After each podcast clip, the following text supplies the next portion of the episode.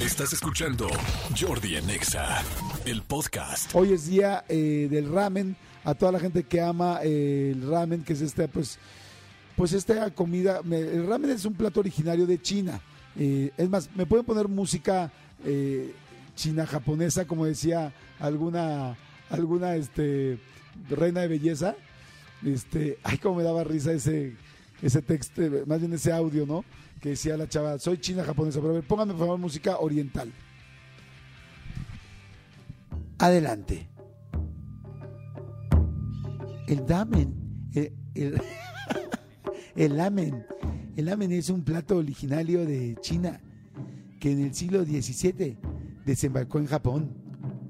A través del señor Shu, un político chino exiliado después de la derrota de la dinastía Ming, no Mong, Ming, el señor Shu fue aceptado por un rey feudal japonés. A Chihuahua ya me fui para el norte. Y para agradecer, es que soy pésimo con los acentos. Son de los chinos de Mexicali. A ver, ahí les va otra vez. Pongan la musiquita, por favor. Súbele. El ramen. El ramen es un plato originario de China que en el siglo XVII desembarcó en Japón. A través del señor Shu, sí, el señor Shu que todos conocemos, de los Shus de toda la vida, un político chino exiliado después de la derrota de la dinastía Ming, sí, la dinastía que todos estudiamos también en la escuela, el señor Shu fue aceptado por un rey feudal japonés y para agradecer el gesto, él le ofreció, ¿por qué no? No le mandó a comprar una botella de vino, no le compró un cuadro precioso, no fue a Gandhi a comprarle un libro precioso, no, le ofreció un plato de fideos con caldo. Tómala, barbón.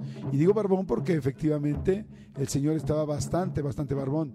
Recordamos las barbas largas y tupidas de esas épocas. En fin, los historiadores marcan que esa fue la primera vez que el ramen se hizo en Japón. Actualmente no hay uno, no hay dos, no hay ni siquiera tres tipos de ramen. Hay 19 pinches estilos. Imagínense nada más, qué locura. 19 estilos oficiales, oficiales, porque hay otros que son extraoficiales y hay otros que son la versión no autorizada. 19 estilos oficiales de ramen, por mencionar solamente algunos, está el Asahikawa, Shirakagawa, Kitahakawa, Hakatahawa, Yonesahawa y Yokohama. Solamente por mencionar los que terminan en ama. El ramen es la principal comida callejera que se puede encontrar en China y en Japón.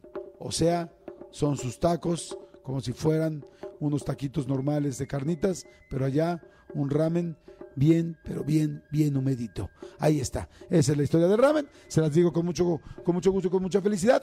Escúchanos en vivo de lunes a viernes a las 10 de la mañana en Exa FM 104.9.